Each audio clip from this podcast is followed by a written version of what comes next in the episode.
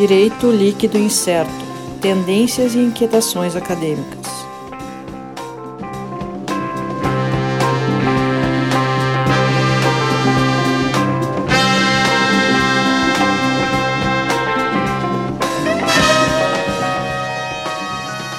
Olá, pessoal. Então, estamos começando aqui mais um episódio do DLI Podcast Direito Líquido Incerto. Né? Eu, Sandro Moraes, junto comigo, nossa equipe de sempre, Sérgio Gilê. Olá, pessoal. Alisson Capelari. Olá a todos.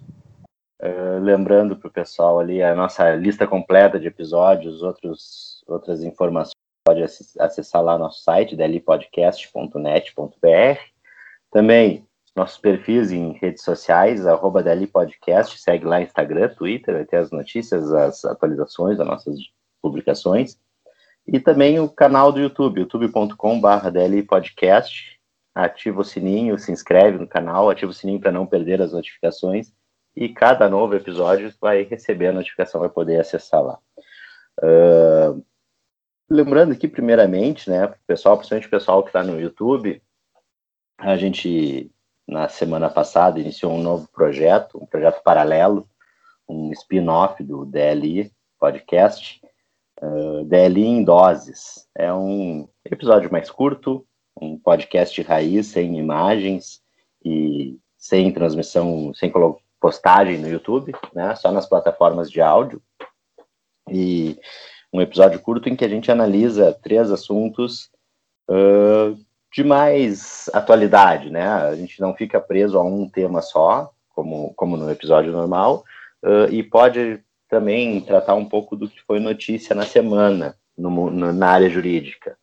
Né? Então, o primeiro episódio, nosso piloto já foi lá postado, uh, dei uma procurada, vai, vai aparecer lá no, nas plataformas de áudio em geral, né? A gente Spotify, Deezer, uh, Apple Podcasts, Google Podcasts, e outras tantas.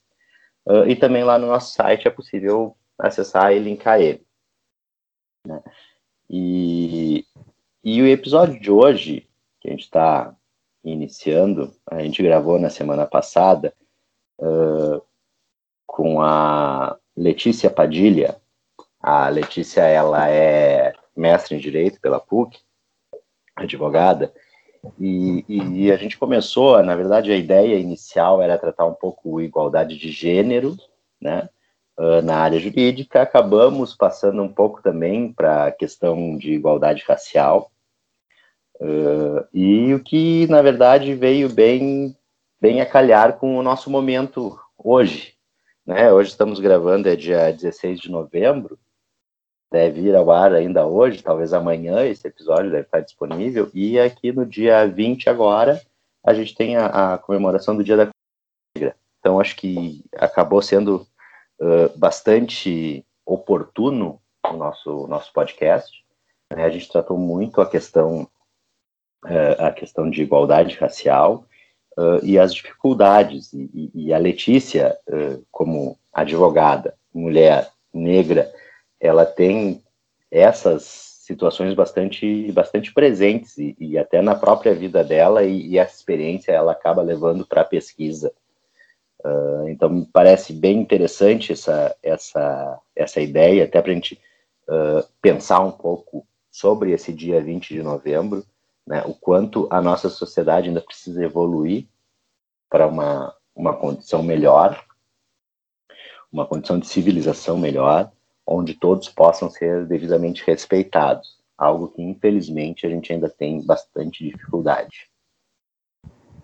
Uh, então esse é esse é o nosso episódio de hoje, a nossa discussão, a nossa uh, vamos dizer assim a nossa contribuição até para essa essa discussão sobre igualdade racial, uh, bem a calhar nessa semana pensando mesmo no que se refere, para que o Dia da Consciência Negra no dia 20 de novembro, para que a gente pense um pouco, reflita um pouco sobre isso e, quem sabe, termos uma, uma sociedade um pouquinho melhor nos próximos anos. Então, pessoal, uh, fiquem então com o episódio. Hoje eu não estou com a minha canequinha do DLI para botar na frente da câmera, tá? para quem ouve só o áudio não vai saber do que é a referência, mas para quem vê no YouTube vê. Né? Então, vamos lá, pessoal, começando o episódio. Até mais. Olá, pessoal. Então, estamos começando aqui mais um episódio do Direito Líquido Incerto, DLI Podcast. Uh, estamos aqui eu, Sandro Moraes, Alisson Capelari, Sérgio Gilê, nossa equipe de sempre. Boa noite a todos. Olá, pessoal. Ah, tá. Uh, então, hoje a gente está recebendo aqui a colega advogada também e mestre em Direito pela PUC, a Letícia Padilha. Uh, Letícia, eu primeiramente vou dizer muito prazer em conhecer, conheci hoje, é colega do Sérgio do mestrado, né? Uh, o Sérgio já fez esse contato e a gente uh, começou a conversar há pouco aqui pela via Skype. E a Letícia vai tratar um pouco aqui a questão, uh, o nosso assunto de hoje, né, de igualdade de gênero uh, no meio jurídico. É, e, claro, a gente vai, a partir daí, imagino que transbordar para outras áreas também, o meio acadêmico, é interessante a gente debater isso aí. Mas esse é o foco, acho que é a área de pesquisa da, da Letícia, essa questão de gênero. E realmente, não só no meio jurídico, né? A gente tem um déficit hoje muito grande nessa questão e também aparece no sistema jurídico. Então, Letícia, o que, tu pode nos falar? Qual a situação atual? Né? O que, que a gente pode, a partir daí, uh, começar essa conversa? Falar dessa questão sobre gênero e, mais precisamente, tema jurídico, que é onde eu atuo como advogada, né? Que, que nós vemos nos dias de hoje em relação às mulheres dentro da advocacia, não só na advocacia, também no Poder Judiciário, no Ministério Público, na Defensoria Pública, eh, nos órgãos públicos e privados, né? O que, que a gente vê hoje? Nós vemos que a, na, as mulheres uh, e homens até 40 anos, as mulheres são maioria como advogadas, até 40 anos. Hoje, inscritas na OAB, nós somos 343.203 mulheres e 260.512 homens inscritos com essa faixa até 40 anos, certo? E apesar desse maior número na proporção entre homens e mulheres, advogados e advogadas inscritas na OAB, os cargos de liderança ainda são uh, majoritariamente masculinos. Hoje nós temos 81 conselheiros federais sendo que desses 81 conselheiros, apenas 17 são mulheres no sistema OAB. E entre os advogados entre 25 até 25 anos, as mulheres também são maioria, mas aí a proporção aumenta mais ainda, 64% de mulheres contra 36% de homens. São 44.297 advogadas e 23.931 homens. Na faixa etária entre 26 e 40 anos, aí também as mulheres ainda são mais numerosas, 55%. Isso só vai modificando quanto mais quanto maior a faixa etária, realmente maior o número de homens inscritos do que mulheres. Mas nos dias de hoje, até 40 anos, as mulheres predominam no sistema OAB. E aqui no Rio Grande do Sul já ultrapassamos o número de mulheres inscritas uh, em proporção a, aos homens. O estado ainda com maior número de mulheres inscritas é Roraima, tá? Então é importante a gente fazer esse apanhado. Nós que trabalhamos no sistema jurídico, operadores do direito, é importante a gente verificar que as mulheres têm tido uma participação muito maior uh, no sistema da, da OAB, no sistema jurídico, mas ainda assim nós somos minoria nos cargos de liderança. E na faculdade, essa proporção também não é diferente. As, de cada 10 candidatos que prestam vestibular, sete são mulheres na faculdade de Direito. Então, ainda também a gente vê tudo isso. E vemos que os grandes escritórios de advocacia procuram uh, estão procurando fazer políticas é, de dentro do. tem setores de diversidade dentro dos seus escritórios para que essa realidade seja mudada, porque ainda existem muitos sócios majoritários homens e poucas mulheres. Então, quando a gente faz o recorte racial, a situação é mais desproporcional ainda. Nos grandes escritórios, 1%, uh, 1% dos advogados são negros. Então, mulheres, eu nem preciso dizer para vocês, mulheres negras, menos de 1% ainda. Então, é, é, é gritante. Então, os grandes escritórios estão fazendo políticas, né? Uh, fazendo políticas de diversidade para que essa realidade seja modificada, tanto a questão da, da, do gênero quanto da raça, porque eu não posso deixar de fazer o recorte racial como mulher negra, é importante. E agora também, há pouco tempo, em 2020, é que está sendo obrigatória a autodeclaração no sistema OB para que seja preenchida uma ficha para as pessoas, para os advogados inscritos possam se autodeclarar negros, pardos, indígenas, porque até então não tinha sido feito esse recorte, né? E também falando para vocês que eu fa falei que são 81 conselheiros federais, sendo 17 mulheres, apenas um homem negro. E esse um homem negro foi o homem que fez a proposta agora em julho de 2020 de que haja cotas dentro da OAB de 30% dentro do Conselho Federal para que haja possibilidade de ter mais, haja possibilidade de ter mais mulheres e homens negros dentro do sistema OAB ocupando um cargo tão importante como de conselheiro federal. Então, isso, essas são as primeiras informações assim que eu trago para vocês, como para a gente ver como é tão desproporcional esse sistema Uh, eu falando aqui mais precisamente do sistema onde eu atuo, que é a OAB, mas não é diferente quando a gente fala em termos de uh, Poder Judiciário, Defensoria Pública, Ministério Público, também tem essa disparidade entre homens e mulheres, esses números são também absurdos, assim, bem diferentes, né, proporcionalmente, os homens sempre dominando o cargo de chefia, de direção, e as mulheres num número muito, muito aquém. E agora, uh, para as próximas eleições da OAB, inclusive, a nossa luta, porque eu, como mulher advogada, eu acabo fazendo parte de comissões dentro da, da ordem e de movimentos independentes também fora da, da ordem. E a nossa luta é por paridade, é que tenha, seja respeitada a paridade dentro do sistema OB, para que as mulheres possam sim ocupar cargos de liderança dentro da OAB, ocupar cargos dentro do conselho, porque uh, nós temos 89 anos de OAB e até hoje nós não tivemos nenhuma mulher presidenta nacional da OAB, né? Então é, é por isso que nós estamos lutando, batalhando para que na próxima gestão 2021 nós possamos ter uma mulher presidenta da, da nossa OB nacional, assim, isso é, é, é, uma, é uma briga importante. E outra coisa que eu achei, quando eu estava pesquisando, lendo, porque eu gosto muito, leio bastante sobre gênero, porque a gente trabalha, o, movimento que eu faço parte, que é o movimento independente 50-50 Advogadas Gaúchas, em que os pilares são paridade de gênero, raça e etnia.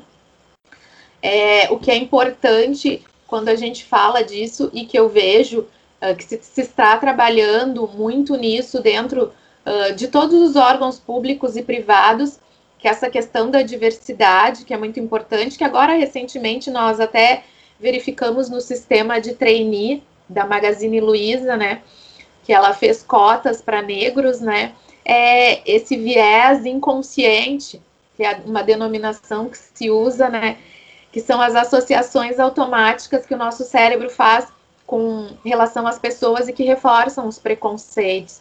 Então é muito importante esse combate, né, tanto na questão do gênero quanto na questão da raça, porque nós temos que modificar essa realidade, porque nós estamos no século 21 e nós na realidade de gênero, raça, etnia.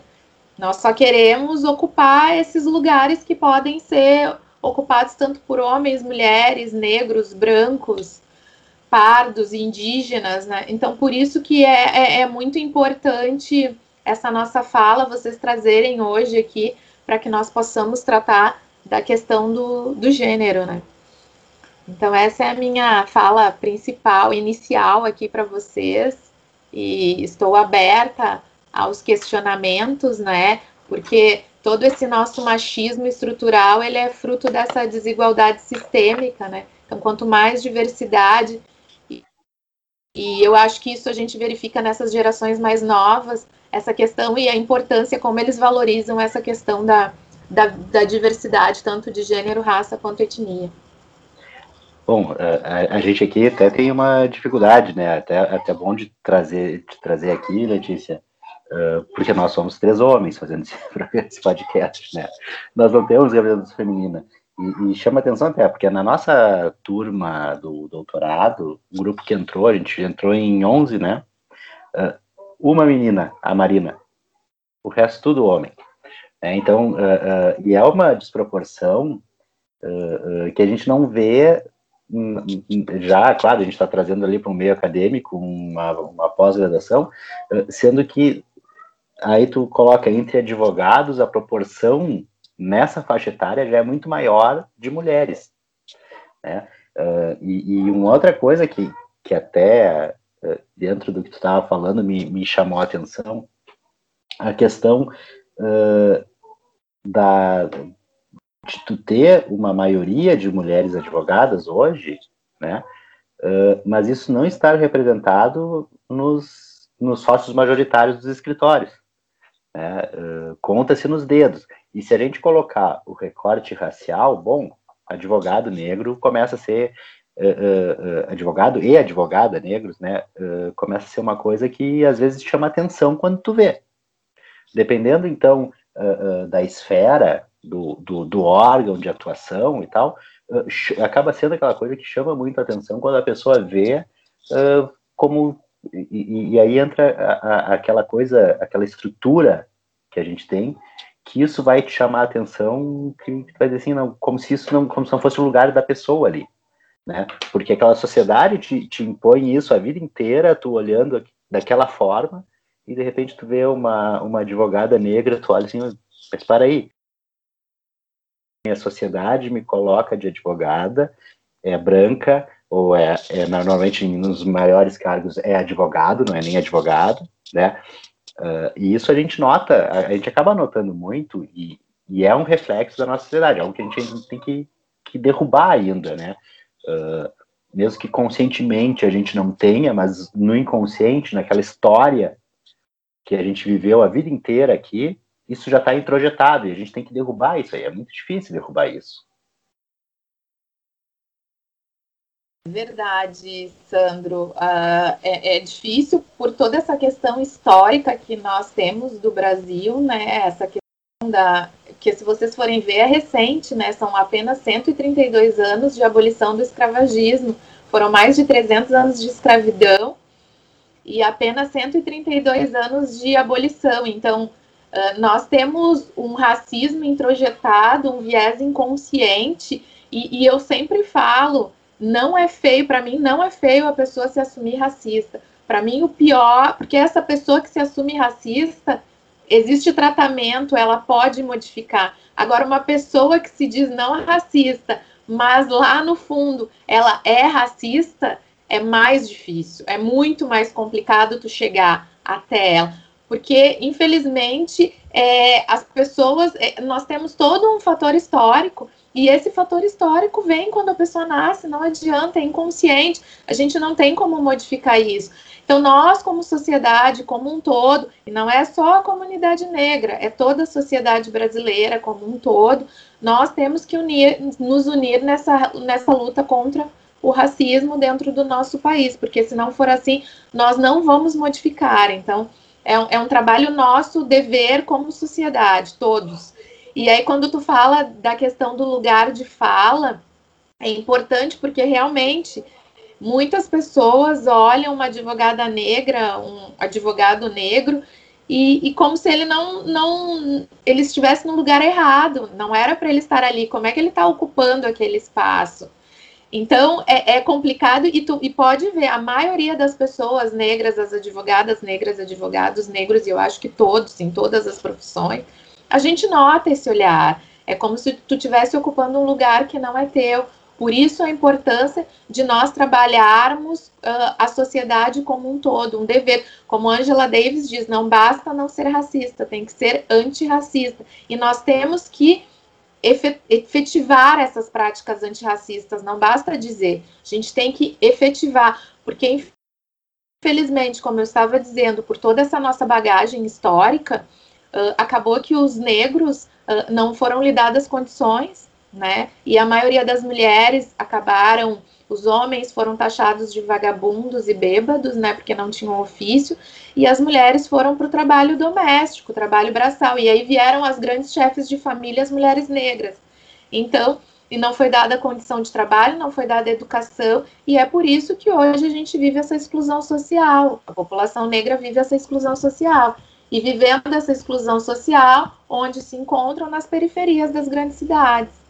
Então, para mim, como mulher e negra, é, não tem como não fazer esse recorte racial, porque é muito importante para que as pessoas entendam toda essa questão histórica, é, entendam toda essa questão de racismo, e porque tem poucos advogados e advogadas negras em grandes escritórios e uh, ocupando os cargos de chefia, de direção, porque nós temos uma bagagem histórica que a gente não pode esquecer, que é muito importante sempre ser lembrada.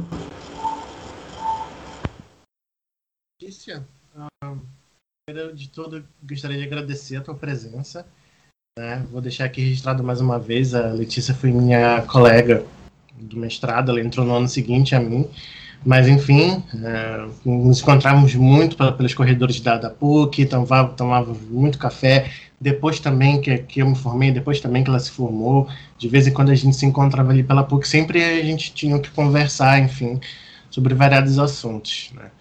Já fui até no no chá de fralda, chá de bebê, eu nunca sei qual é o, qual é o termo correto do, do fininho dela e tudo mais. Enfim, um, um beijo pro Caio, tá? E um, e um abraço pro Felipe também, vou deixar isso aqui registrado.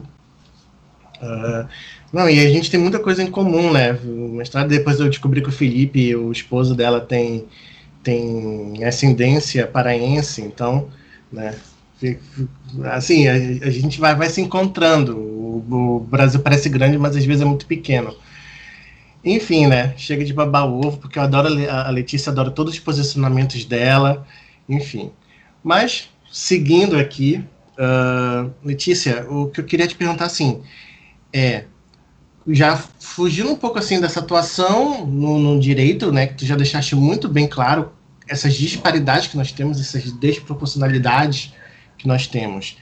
Mas eu queria te perguntar assim: uh, tu achas que na, que, que, na tua luta antirracista, na tua luta contra o preconceito e de como de se firmar enquanto mulher negra, mulher profissional, mulher advogada, mulher mãe, enfim, né?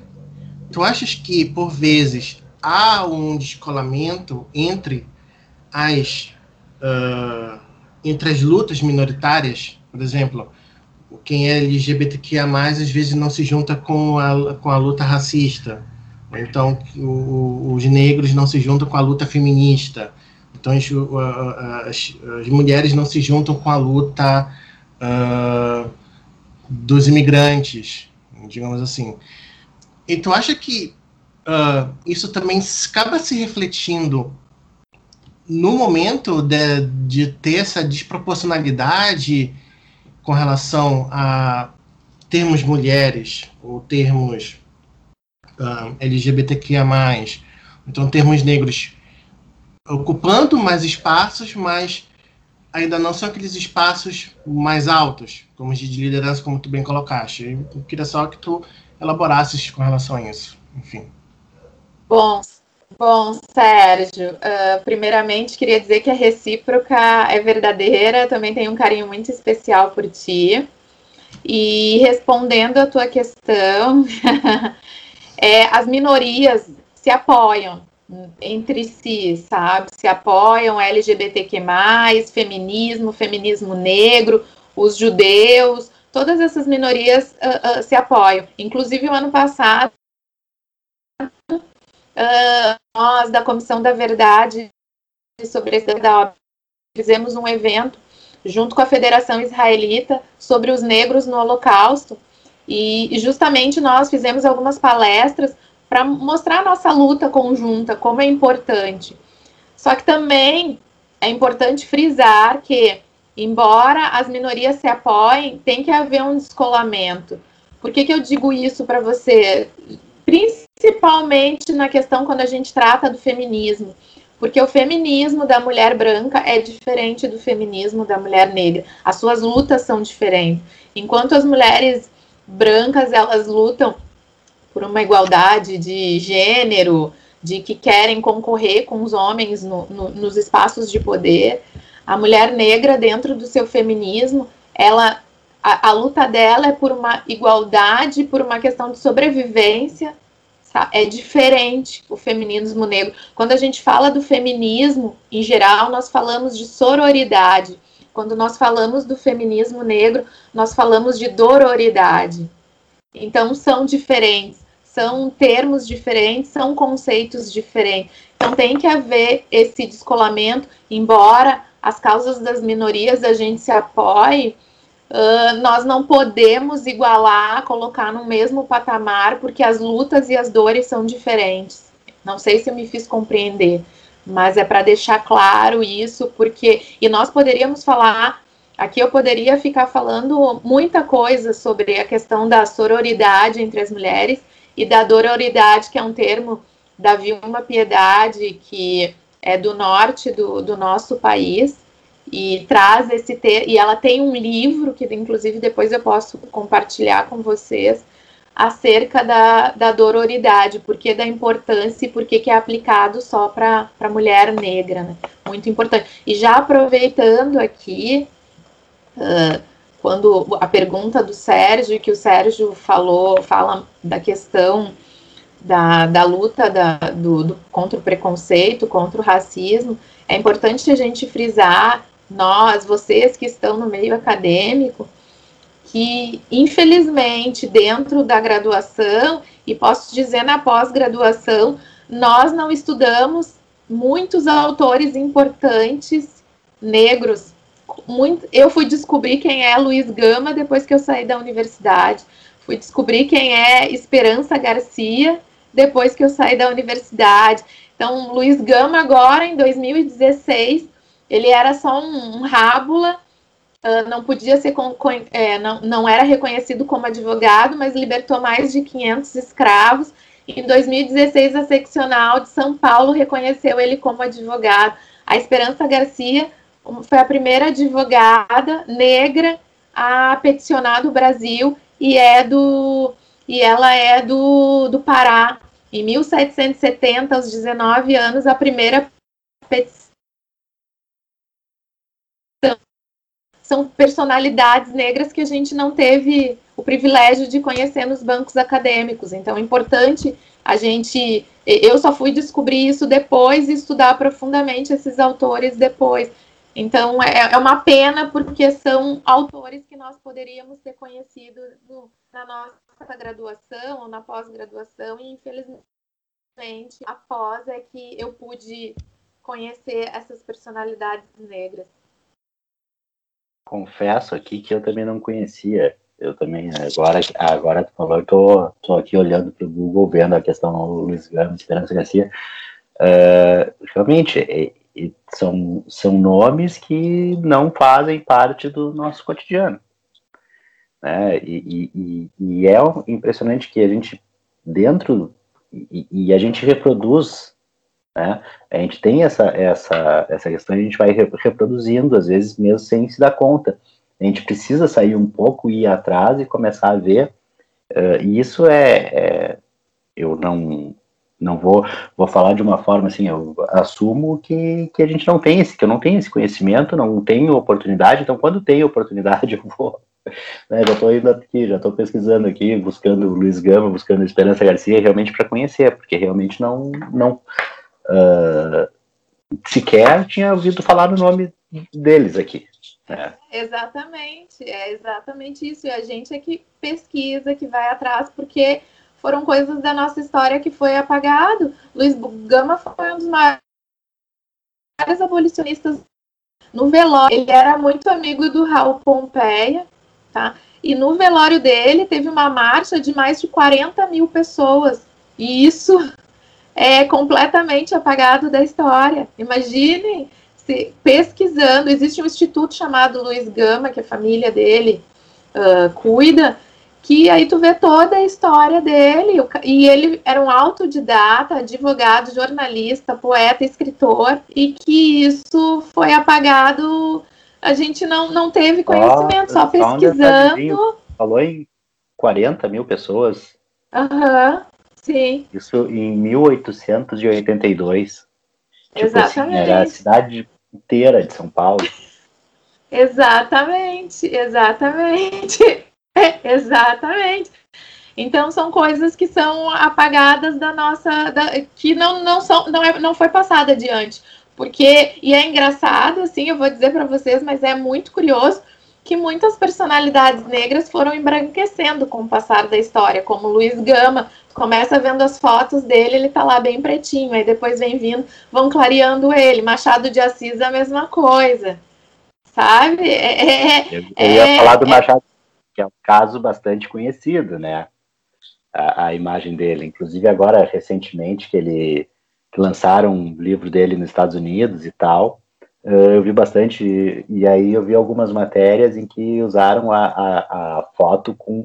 A, a, foto não, a ilustração dele com a, a cor que ele teria efetivamente, que é um pouco diferente daquela que a gente viu quando estava no colégio.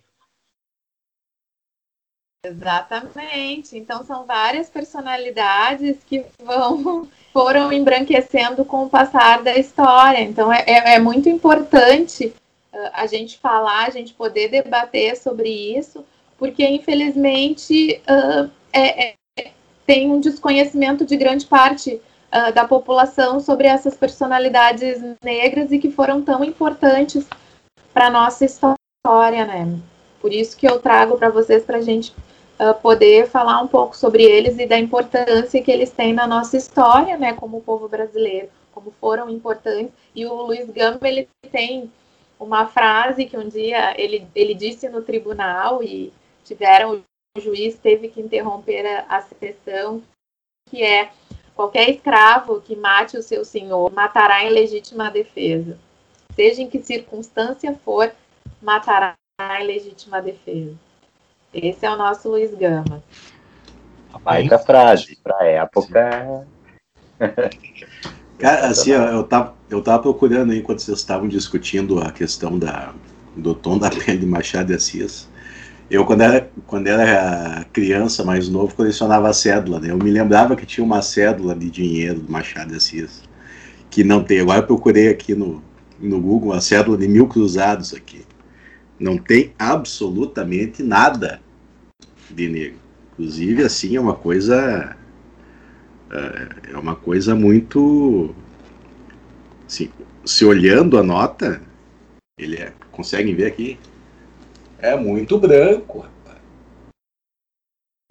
Tem nada a ver. Não tem nada a ver. E, é, e assim, ó, não deixa de ser um símbolo nacional, uma cédula de, de dinheiro, um meio. Uh, de circulação, o direto, o pessoal tem contato e acaba ficando essa imagem no, no, no imaginário popular, né? acaba colando essa imagem aqui. Então, até uh, eu também quando vi a, a reconstituição, que nem o, o, o, Sandro falou, lá da edição do livro nos Estados Unidos, a, a real uh, tonalidade da pele é uma coisa muito discrepante que a gente fica até revoltado de como é que as autoridades fizeram, foi construída essa imagem. Né? foi distorcida essa imagem ao longo do tempo, né?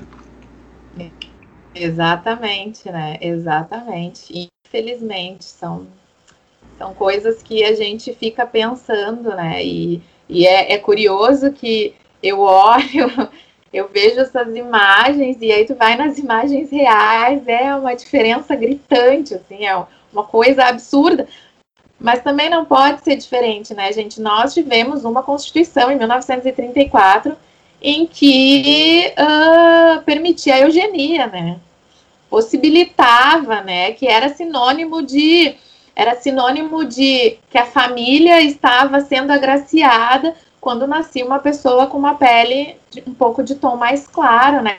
tem uma imagem bem curiosa, pena que eu não estou com a imagem aqui, mas tem uma imagem que é uma senhora negra em que tem a filha com um tom de pele um pouco mais clara, parda, que casou com um homem branco e ela levantando as mãos para os céus, agradecendo que o neto nasceu com a cor de pele branca, mais clara, né?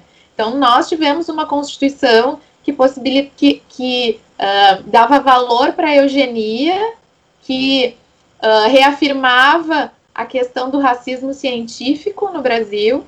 Então, nós não podemos né, esquecer de toda essa nossa questão histórica, da, da questão do, dos grandes eugenistas, como Renato Kell, como Nina Rodrigues, o próprio Monteiro Lobato, que tinha conversas com Renato Kell, e o Renato Kell, mais curioso, né? O plano dele, em 1911, quando ele escreveu um livro sobre racismo científico, era que em 100 anos a população toda seria branca, né? Graças a Deus não deu certo, eu tô aqui, mas era o plano dele, né?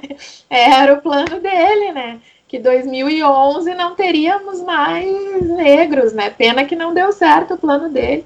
Tô aqui. Mas é, então nós temos todo esse histórico na brasileiro, toda essa questão da escravidão, do racismo científico, tudo isso na nossa bagagem, uma constituição possibilitando, Getúlio Vargas que namorou lá com racismo durante um período e também, né, foi aí que teve essa constituição onde trouxe a eugenia. Então nós temos tudo isso que nós não podemos esquecer, por isso que nós somos frutos. Hoje a gente ainda está no século XXI falando do, do racismo né, no nosso país. Então é, é, é, triste, mas é a realidade que nós temos e nós temos que trabalhar em cima dela. Por isso que é importante a gente estar tá aqui dividindo esse espaço, podendo falar tanto da questão do gênero quanto da questão racial, porque é o que nos acompanha. E vocês aí no mundo acadêmico agora, eu estou um pouco fora, embora eu escreva bastante artigos, mas ainda não tive coragem para ingressar no, no doutorado, ainda pensar no próximo passo do doutorado. É, vocês veem isso, como o Sandro falou, uma turma de 11 pessoas, uma mulher. Eu, quando entrei uh, na minha. Não lembro que eu éramos cinco dentro da área de processo, eu acho que 16 dentro da área de direitos fundamentais.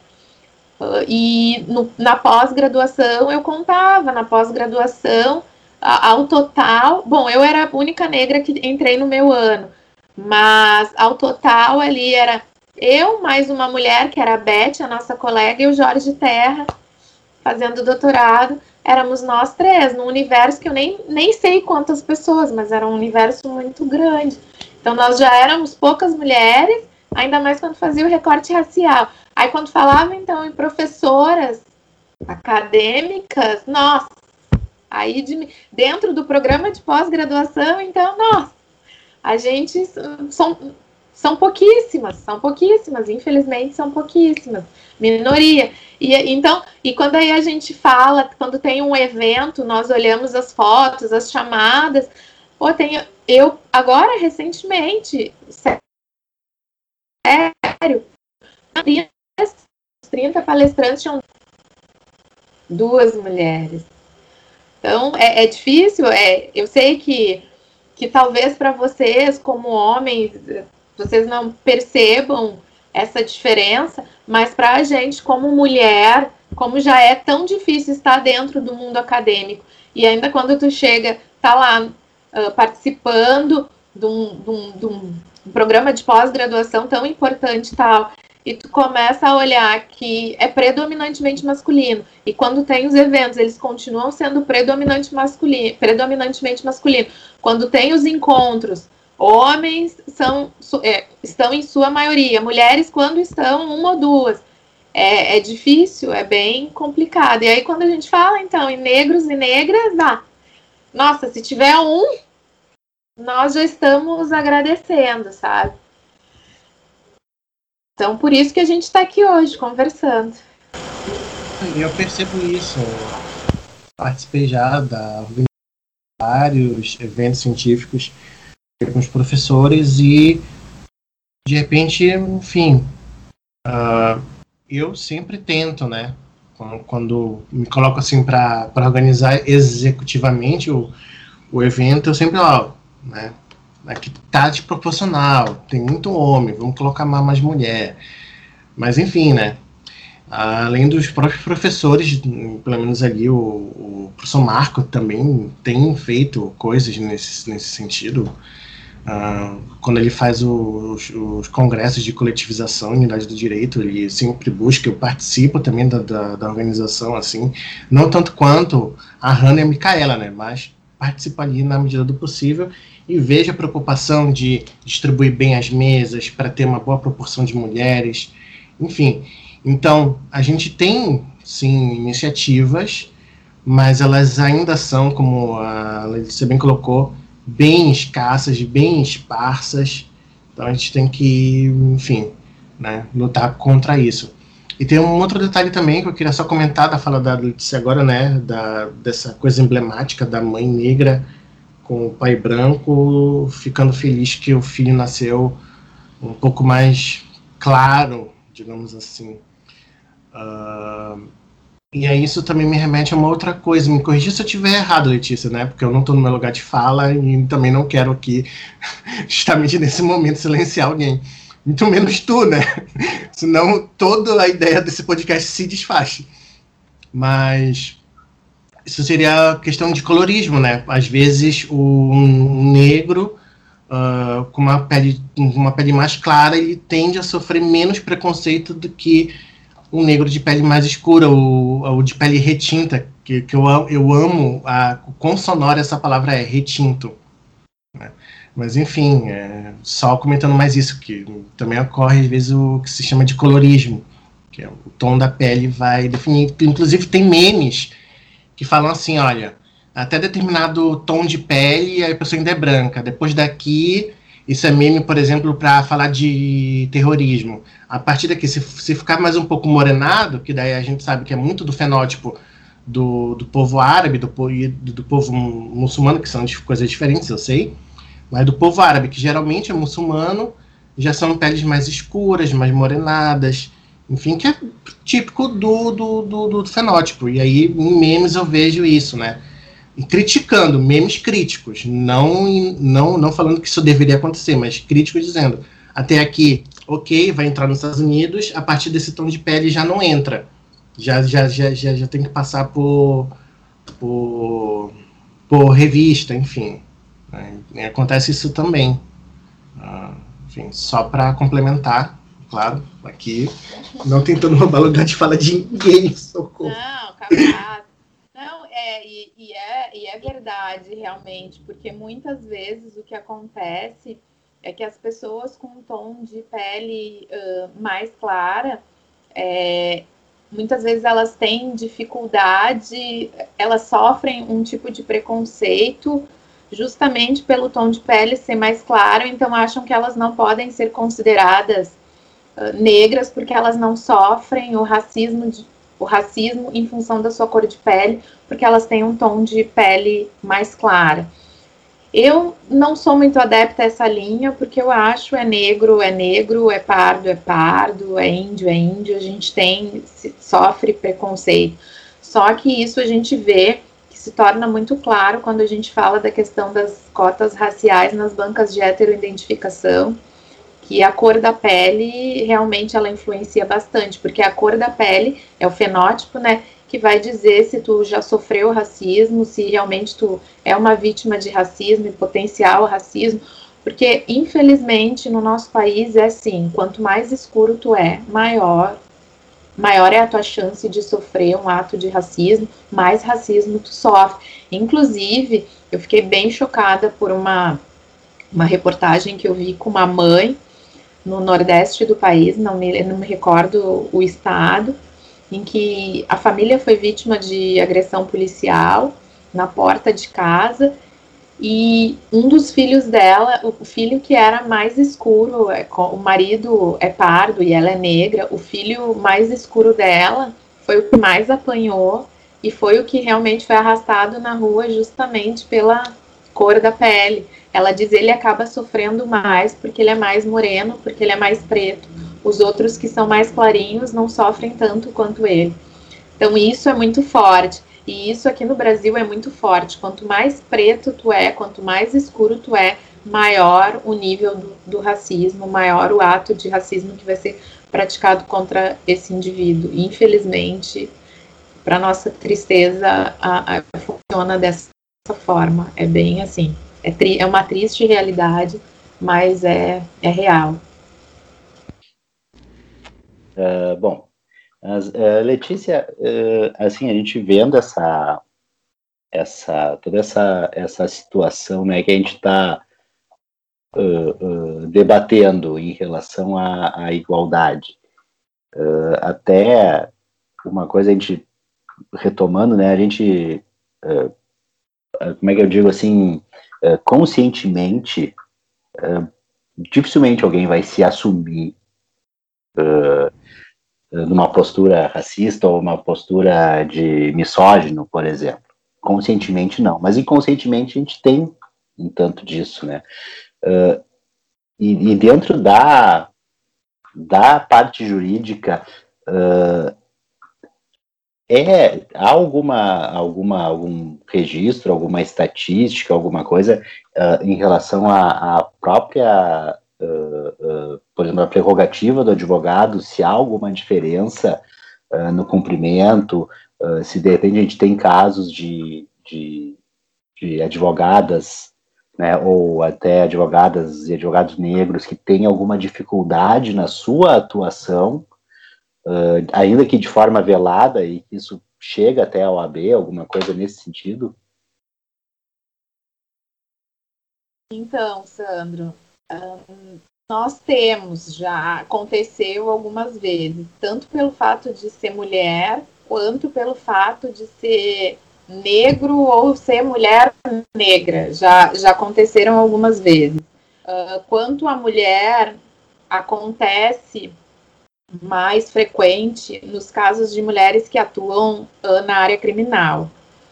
Porque o que ocorre quando elas vão atender os seus clientes, principalmente nas delegacias, elas acabam sofrendo algum tipo de constrangimento uh, pela brigada, pelos policiais da brigada militar, que o, o, papo é aquele, é, ah, é advogada de bandido, e começam a pressionar a advogada, e se reclamar, nós sabemos onde tu mora, nós sabemos que tu vai voltar aqui, então fica quieta. E já tivemos vários desagravos nesse sentido dentro da OB por constrangimento, principalmente de advogadas, tá? Sexo feminino que atuam na área criminal. Uh, com relação a advogados e advogadas negras, já esse ano nós tivemos duas abordagens, abordagens que foram uh, em que a, no, a, nossa comissão de prerrogativas da OAB foi chamada, que invadiram a casa de duas advogadas uh, negras uh, e disseram que tinha sido confusão de denúncia com, com tráfico de drogas e uma, inclusive, além de ser a sua residência, era o seu escritório de trabalho, é onde ela exercia a sua profissão. E foi na noite, as, ambas foram na noite, e passaram por constrangimentos, mesmo depois de terem se identificado como advogadas, passaram por, por constrangimentos, elas e suas famílias, suas respectivas famílias. Isso foi relatado, foi levado à comissão de prerrogativas da OAB, foi levado ao presidente, que prontamente já tomou as devidas providências. Então, acontece. E não é pouco que acontece. Acontece bastante, infelizmente, e eu digo, se isso acontece conosco, que somos advogados, advogadas, advogadas negras, imagina com cidadão comum. Tá? Porque realmente é bem complicado. É bem complicado e, tem, e tem, isso tem se tornado uma coisa não tão esporádica assim, tem acontecido com alguma frequência. Alguma frequência. Também tivemos o caso de uma advogada que estava fazendo reunião familiar em pleno domingo, e a polícia chegou e não quis saber que ela era advogada, levou, levou para a delegacia e ela sofreu violência física. Então, assim, bem complicado, bem complicado e acontece com frequência. Infelizmente, tem acontecido com uma frequência absurda. Uh, esses casos tu refere muito uh, a partir de, de polícia, né? Uh, mas em termos de, de atuação judicial, isso se, se, se verifica, ou pelo menos assim a gente se tem noticiado esse tipo de situação. a pessoa, por exemplo, para atendimento, no próprio atendimento no fórum, imagino que deva acontecer de, de se pedir mais documentos para o advogado negro do que para o advogado branco. O advogado branco vai lá e diz o número da OAB e está resolvido. O negro tem que puxar e dar a carteira e mostrar a carteira, algo desse tipo. Sim, isso daí, olha, eu já até. Isso acontece praticamente quase sempre. A não ser depois que tu fica conhecido pelo, pelos seguranças do foro, né? Mas assim, é, principalmente naquele horário que o expediente é só para advogado, a, a maioria passa reto. É, pois não, o que você deseja? Ah, eu sou advogada. Ah, é a sua OAB, por favor. Isso é bem, olha, isso acontece assim, ó, com frequência, com frequência. Quem é a senhora, por favor? Advogadas negras, isso, e advogados negros, isso acontece com uma frequência, assim, sempre nos confundem com parte.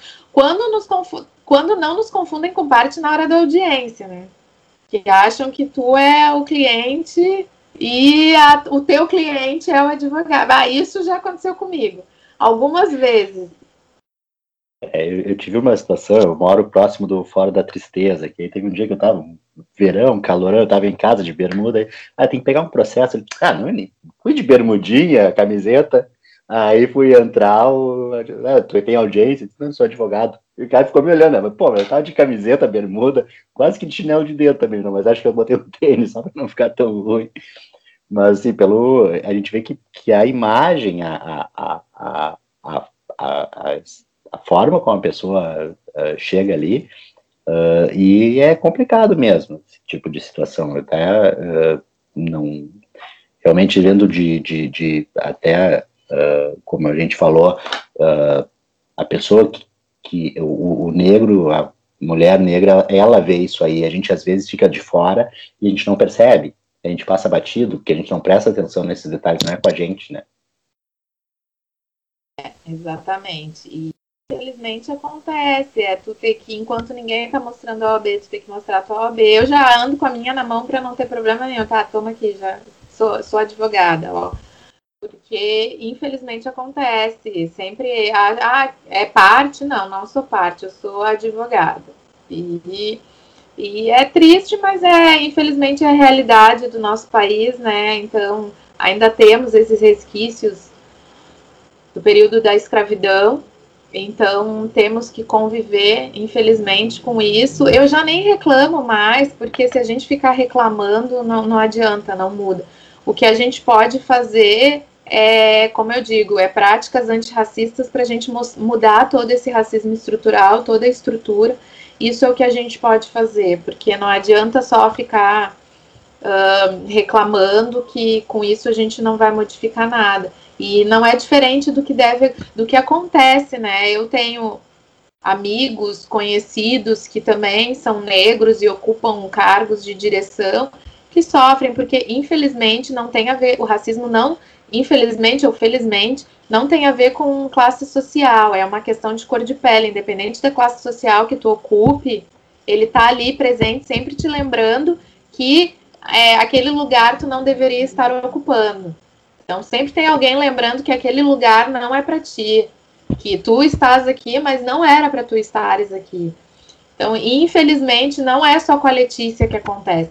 Acontece com todas as pessoas que são negras, elas passam por isso constantemente, diariamente, uh, independente da classe social que, que elas ocupem, porque a, a, a, minha amiga que trabalha numa multinacional aqui no Brasil, ela sofre as mesmas coisas que eu, e ela frequenta lugares uh, maravilhosos, uh, com alta sociedade e tal, e sofre racismo. Bom, não tem aquela consuleza francesa que veio para cá e na casa dela, é, na casa dela do cônsul uma convidada deu casaco para ela segurar, porque achou que ela era empregada da casa e ela era dona da casa. Então, gente, isso acontece diariamente. Quem é negro sabe que, que, que está sujeito, infelizmente, eu até brinco, que é, chega uma hora tu tem até que brincar com essas coisas, mas eu sou, eu sou sócia do clube do União. E aí eu brinco com meu marido quando eu entro lá nas piscinas, eu digo, e aí, quantos negros tem aqui além de mim que não estão trabalhando? Porque trabalhando tem uns 10, 15. Mas eu quero saber quantos estão se divertindo na piscina como eu.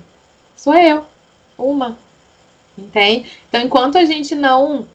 A sociedade ela não achar que tem alguma coisa errada quando vai no restaurante e a única pessoa negra é o garçom que está servindo, ou que vai num clube, a única pessoa, e as únicas pessoas negras que estão ali estão trabalhando, enquanto a gente não se conscientizar de que tem alguma coisa muito errada, quando a gente entrar numa sala de aula e não tiver nenhum negro, só pessoas brancas, enquanto a gente não modificar esse pensamento como sociedade, as coisas vão continuar dessa forma, a gente, a gente agindo como se tudo isso fosse muito normal, quando não é.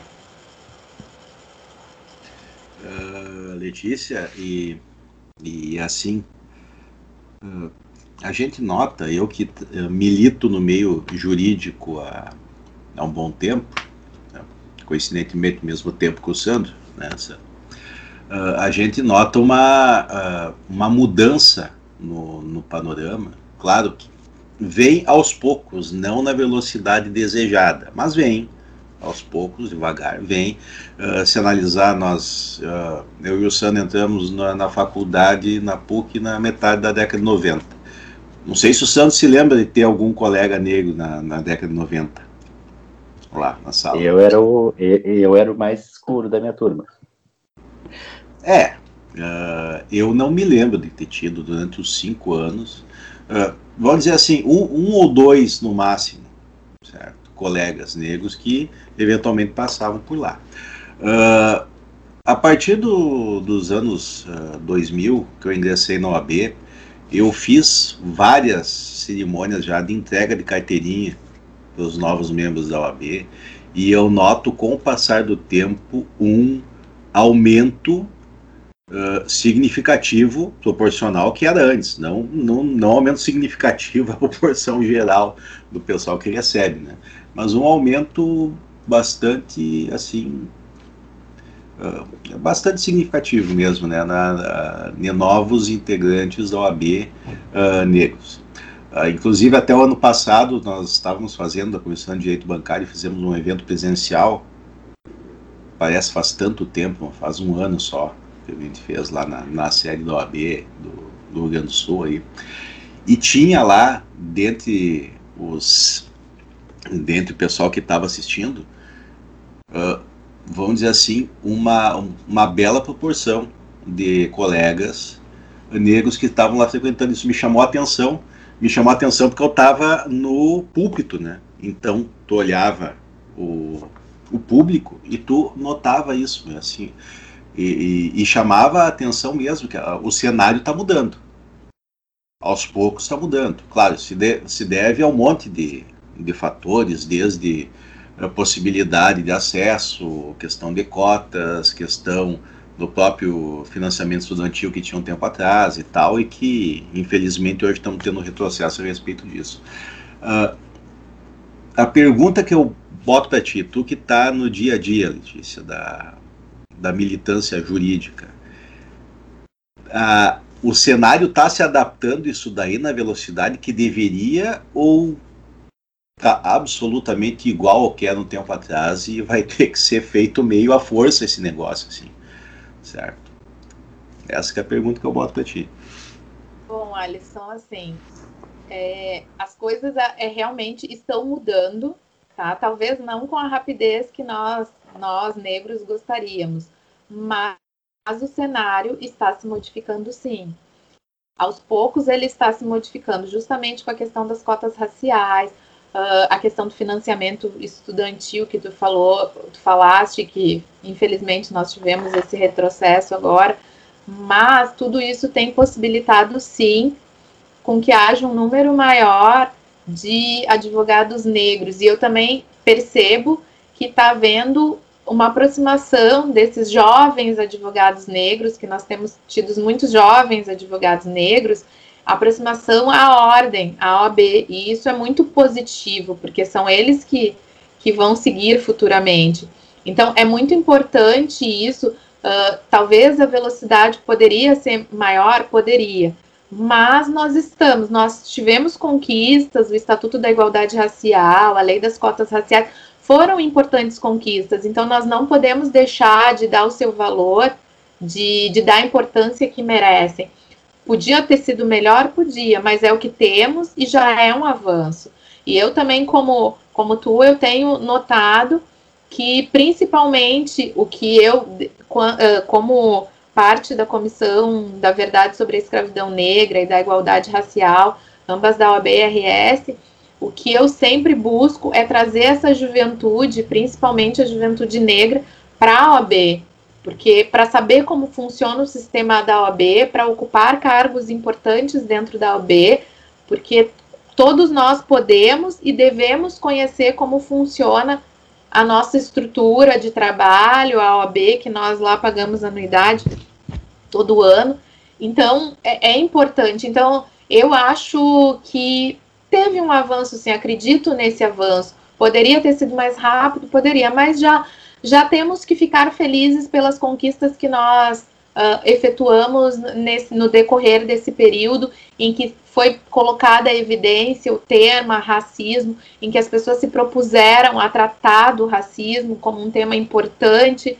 É, e eu acho que agora, eu creio que a partir deste momento, depois de tudo que aconteceu, uh, que, que, veio do, dos últimos anos para cá, e principalmente uh, depois do caso do George Floyd nos Estados Unidos, com vidas negras importam, acho que tudo isso a gente serviu para que todos nós refletíssemos sobre o tema e que, e que, e que, e que foi demonstrado que isso é a sociedade como um todo que deve tratar de um tema tão importante e que nós não podemos mais deixar assim, a gente tem que tratar desse tema. É um tema que veio para ficar. E então nós temos que tratar o problema na raiz. E tratar o problema na raiz é através de políticas públicas, é combatendo a violência, é, é dando educação, moradia, saúde, é, que nós sabemos que a maior parte da a população negra é a maioria no Brasil, 53%, mas infelizmente é a população que está na, em sua maior parte, ou quase toda, na periferia, no, nos centros periféricos das grandes cidades. Então, nós temos que tratar desse tema porque violência e exclusão social estão interligadas, violência, racismo e exclusão estão interligadas. Então, nós temos nós temos que tratar a fundo esses temas, e por isso que eu acho, eu acredito que o racismo é um tema que, o combate ao racismo é um tema que veio para ficar, e que a sociedade tem que se apropriar de, de, desse tema, tem que estudar através de práticas antirracistas, nós temos que nos aprofundar para mudar essa realidade. Dentro dessa, dessa linha de, de, de um, uma evolução, um caminho que está se, tá, tomando, né? Uh, o, e o falar sobre o assunto. Uh, há algum tempo atrás a gente tinha era o, aquela coisa que ah, o Brasil não é um país racista, né? Uh, se vendia esta imagem e há livros dizendo ah, o Brasil não é um país racista, aqui tem miscigenação.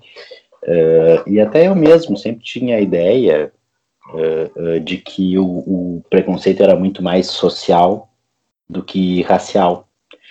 Uh, mas aí, com o tempo, a gente começa a ver que, na verdade, o, o, o preconceito racial ele está uh, uh, de tal forma introjetado e de tal forma na estrutura da sociedade que tu acaba não, não identificando ele e jogando só para o social, só a questão rico-pobre, quando, na verdade, o, o, o maior ainda é o racial e e que é uh, potencializado com o social. Né? Então, claro, um negro com uma boa condição financeira não vai sofrer tanto quanto um negro uh, de, uma, de uma classe mais baixa. Né? Ele vai ter alguns meios, mas ainda assim ele sofre. Né? Uh, e essa, esse primeiro passo, e eu sempre coloco assim, primeiro passo, a gente assumir a nossa condição de dizer, olha, uh, eu tenho um, um, uma tradição cultural racista, uh, for, uh, conscientemente não sou, mas eu tenho essa bagagem que está aqui e eu tenho que lutar contra isso.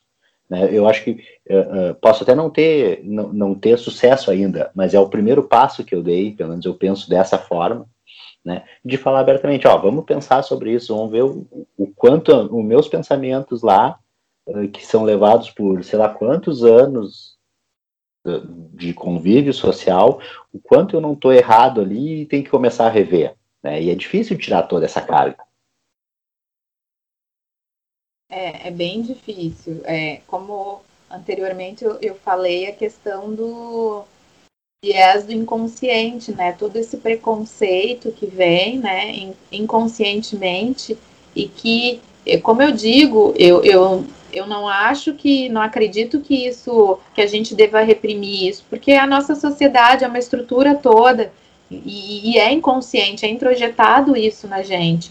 Só que a gente pode tratar a gente pode tratar esse racismo, a gente pode, uh, a gente pode ah, fazer com que as pessoas elas compreendam essa origem desse racismo e possam uh, modificar o seu pensamento, entende? Isso é possível e por isso que eu digo é mais fácil uh, tu conversar com uma pessoa que seja racista, porque a gente consegue modificar do que com aquela pessoa que se diz que, que não é racista, mas no fundo ela tem as atitudes racistas todas as atitudes, só ela não enxerga, entende? E isso é possível, e quando eu falo para vocês de racista, é possível até que um homem branco seja casado com uma mulher negra e ainda assim seja racista. Isso é possível.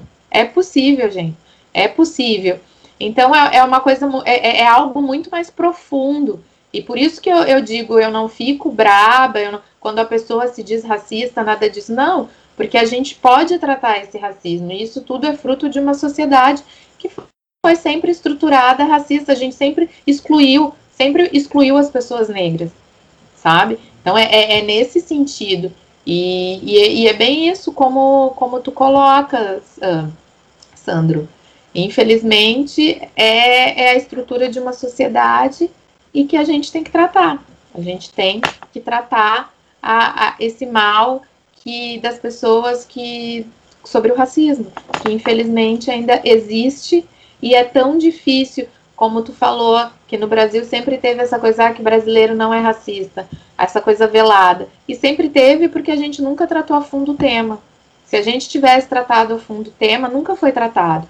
Foi aquela coisa escravidão, abolicionismo e deixa assim. Nunca se tratou a fundo o tema. E agora está vindo à tona. Está vindo à tona com essa função do caso do George Floyd, trouxe uma, isso que a, a violência, os assassinatos já aconteciam aqui no Brasil, até porque nós somos uma população muito maior negra, né, do que nos Estados Unidos, mas tudo isso só potencializou o que aconteceu com George Floyd, só potencializou todos os casos de violência contra a população negra aqui no nosso país. E eu, quando eu falo violência contra a população negra, eu não falo só a questão de segurança pública, né? também eu falo da questão de saúde, porque a população negra sofre violência também dentro do sistema de saúde, né? Então são, são várias coisas que nós precisamos tratar dentro desse contexto quando a gente fala de racismo. Letícia, uh, eu também vou, também teríamos mais tempo para falar aqui, muito mais assuntos para puxar, mas também o, o programa tem a sua duração, né? Que também não pode extrapolar demais. Então, assim, eu gostaria de pedir para ti, antes da gente encerrar, uh, algumas referências, algumas obras, alguns autores que a gente já citou até no início do programa, para quem quiser se interessar uh, na pesquisa, no engajamento, no conhecimento a respeito do tema. O que, que tu teria para indicar para nós?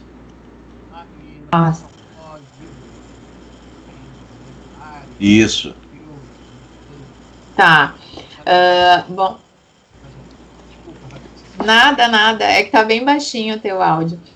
Uh, é, eu teria. Nossa, tenho várias, vários livros e filmes, tem tanta coisa para. Mas aqui o que, os que eu me lembro no momento. Racismo estrutural do Silvio de Almeida, bom, é para mim é, é, top, né?